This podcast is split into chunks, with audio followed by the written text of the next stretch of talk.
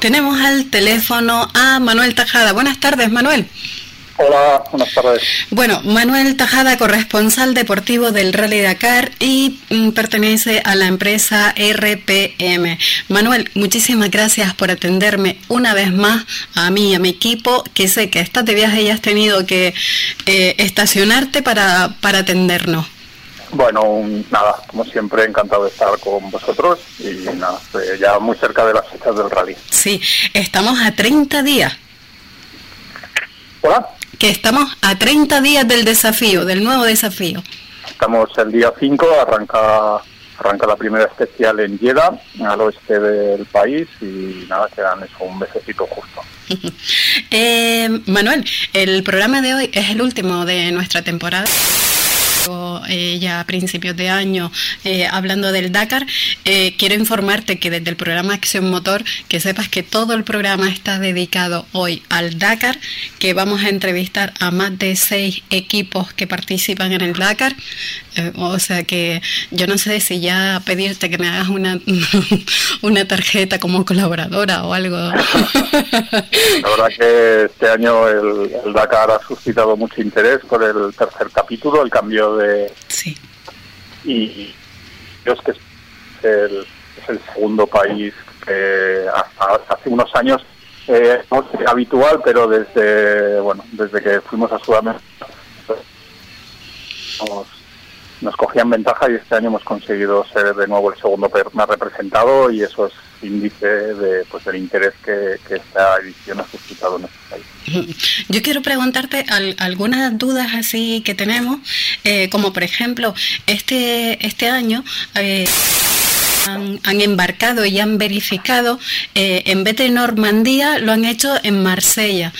Eh, uh -huh. ¿Este cambio por qué? Porque bueno, es un tema de logística, ah, vale. porque cuando se iba a Sudamérica, el camino lógico de los barcos era por el Atlántico. Claro. Eh, durante muchos años se embarcó en Labre, que es en, en, en Normandía, como decías. Este año, pues, al ir hacia por todo el mar Mediterráneo y cruzar hacia, bueno, hacia el Golfo de Arabia y demás, pues la logística. Claro, tenía más sentido en, en Marsella, Ah, claro. Lógico. Marsella, otro puerto, hacia el lado de Marsella por, por la logística. Se te entrecorta un poco, mm, Manuel. ¿Me oyes ahora? Sí, sí, te, escu te escucho vale. bien. Eh, Nada, te, te, decía eso, que Marsella es el, puerto, es el gran puerto europeo, sobre todo francés, del sur de Francia y ha sido por eso el motivo de elegirlo en esta edición. He visto algunas imágenes de, de ese planada enorme con, con, con los vehículos.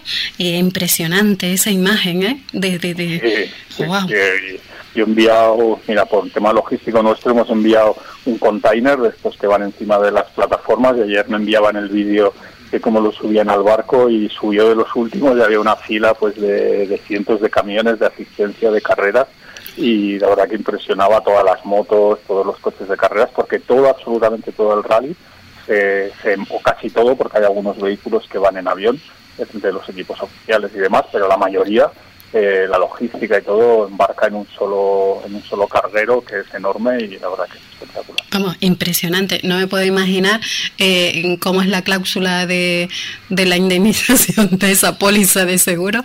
Tiene que ser bestial, pero bueno, ya esto es... Mejor no, mejor no, mejor no preguntamos.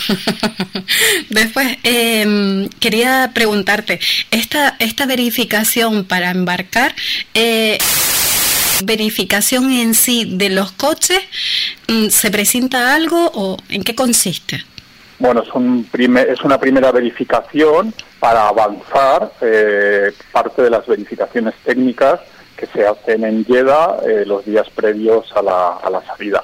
No hay nada de verificaciones administrativas de los pilotos, la prueba que muchos pilotos y copilotos no están presentes allí, no suelen ir las, las asistencias y también es el momento en el que bueno eh, los que no lo hayan hecho antes pues ya colocan los stickers oficiales y es como para avanzar y que todo sea menos mm, costoso en el tiempo las verificaciones previas a la largada del día 5.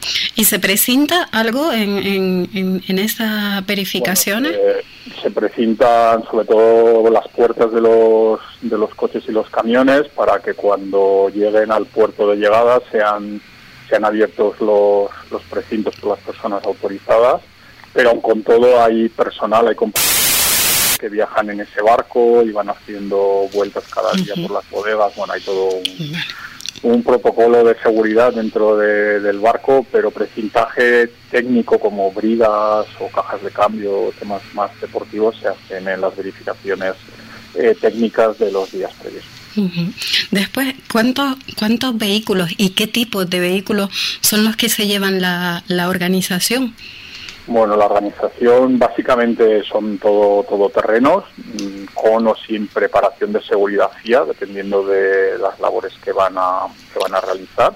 Todos los que hacen la seguridad en la carretera pues eh, no llevan la misma preparación que los controles de paso o que los llamamos los Charlies o los coches médicos que los llamamos los Tango, esos llevan ya, son casi pseudo coches de carrera, llevan arcos, barras, extintores, llevan toda la preparación de suspensión, de refuerzo, de chasis es casi un mini coche de carreras. Y bueno, el parque es enorme, estaremos, ahora exactamente no te rondará los 100 vehículos eh, seguro. Estaremos embarcando casi una centena de, vehículos. Impresionante. ¿Y, ¿Y cuántas, aproximadamente cuántas personas? Más de mil. no en el barco, está claro, pero porque todos, o la mayor, menos cuatro o cinco que van en ese barco, todos viajan en avión Aproximadamente unas mil personas. Sí, unas mil personas de organización. Eh, alrededor de los distintos sectores que hay de prensa, deportivo, médico, eh, de atención al participante, hay, hay muchos grupos de gente y si sumamos todo pues estaremos en torno a las mil personas. Y aparte de los vehículos, y como tú dices, todos estos vehículos preparados para según qué cometido van, van a ejercer, eh, mm, ¿qué otro tipo de material es el que se lleva la organización para allá?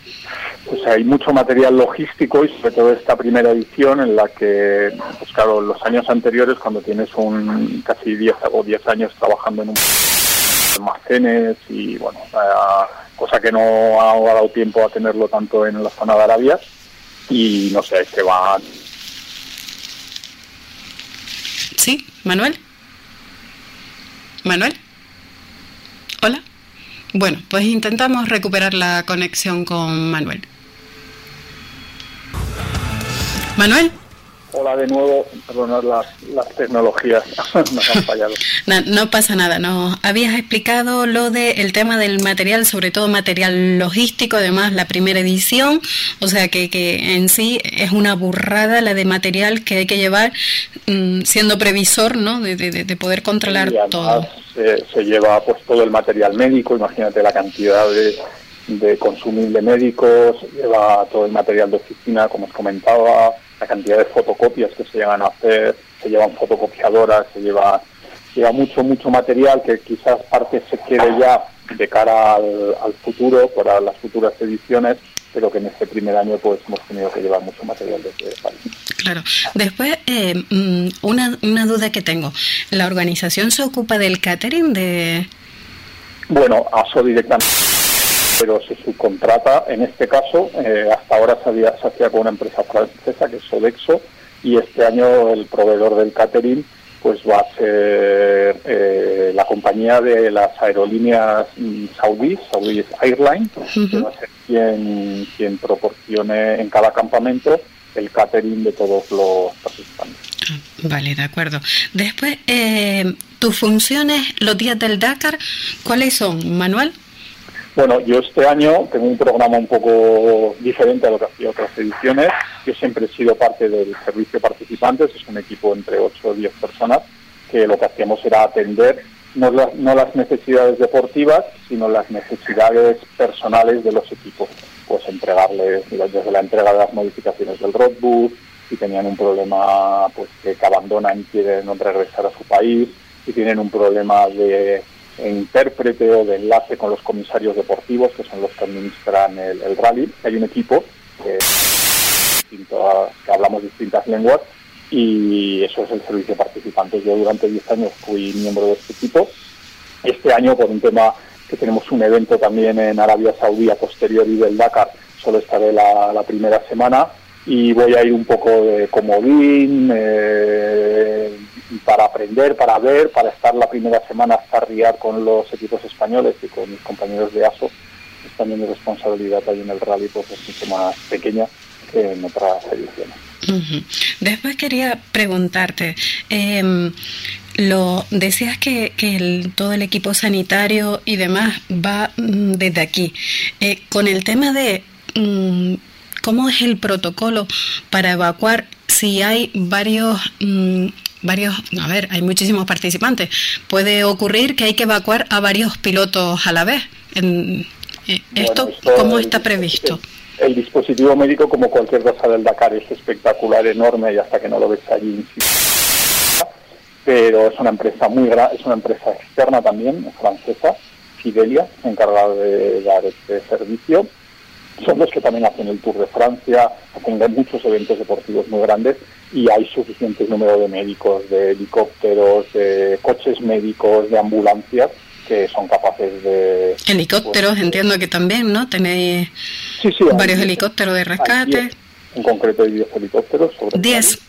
Y ahí el protocolo es un... Hay un puesto de control en París y en el campamento, en los dos sitios, y entonces ahí se van recibiendo las alertas lo, a través de, del IDITRAC, van, van recibiendo las alertas y los compañeros pues van distribuyendo a quien le a quien le corresponde van distribuyendo la evacuación de, de cada uno de los de los accidentes y bueno pero son súper profesionales están especializados están especializados en esto claro. y pueden asumir acciones varias evacuaciones a la vez. Claro. No, no nos cabe duda de la profesionalidad que, que ya ha demostrado en sí eh, el Dakar. Después, eh, por parte del gobierno de Arabia Saudí, eh, ¿ha habido alguna última noticia, algún cambio de última hora, alguna bueno, cosa? Que yo sepa, no. Uh -huh. todos son facilidades a través del Ministerio de Deportes de allí de, de Arabia, que se llama el GCA y la verdad es que, mira, yo estaba hace 10, 12 días en el país y están súper volcados, les hace mucha ilusión y bueno, creo que es un creo que es muy es muy bueno para todos, para el rally y también para el país que podamos estar eh, durante tonto, durante estos 20 días compartiendo un sitio nuevo que no conoce nadie y que es realmente muy bonito. Pues muy bien. Eh, otra pregunta sobre el, el tema del, del, gobierno en sí. Eh, del, del, gobierno en alguna etapa o en alguna cosa que, que, os eche una mano a controlar a lo mejor bueno. zonas? Sí, ¿no? O sea, toda la policía, las autoridades de seguridad, de protección civil y demás están vinculadas al, al rally en los sitios donde se atraviesa la, la carretera, eh, en los campamentos Luego hay personal de, gobierno incluido dentro del equipo de, de, trabajo del rally y por supuesto en la salida, en la etapa de descanso, en la meta, pues estarán las máximas autoridades del país para dar la bienvenida a los pues, participantes. O sea, que, que volcados mmm, 100%, vamos, con, con la prueba. O sea, que, que el país ha desarrollado un programa que llaman las sesiones o la High Season o la Real Season, donde son ocurren un montón de eventos deportivos, culturales, exposiciones, conciertos, de carreras de bicis, como el Tour de Saudí, el Tour Saudí, que es un de una semana que se celebrará en en febrero el Dakar, eh, conciertos, la Supercopa de España de fútbol también se va a disputar en Arabia. O sea,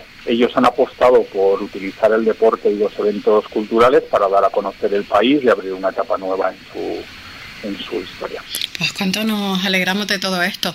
Manuel, solo me queda volverte a agradecer en parte de, de nombre de, de, todo el equipo y en el mío propio, darte muchísimas gracias, desearte que tanto el Dakar como los muchísimos proyectos en los que estás metido salgan adelante y esperamos poder hablar contigo después del Dakar o incluso que no, me mandes alguna foto, alguna cosa eh, y, poder volver a hablar contigo ya haya pasado unas semanitas de, del Dakar y, y, nos cuentes qué tal, qué tal fue todo a vuestra disposición. Yo siempre mucha suerte a todos los participantes, sobre todo a los a los españoles, que son los más los más cercanos a, a nosotros. Yo estaré allí hasta el día 11.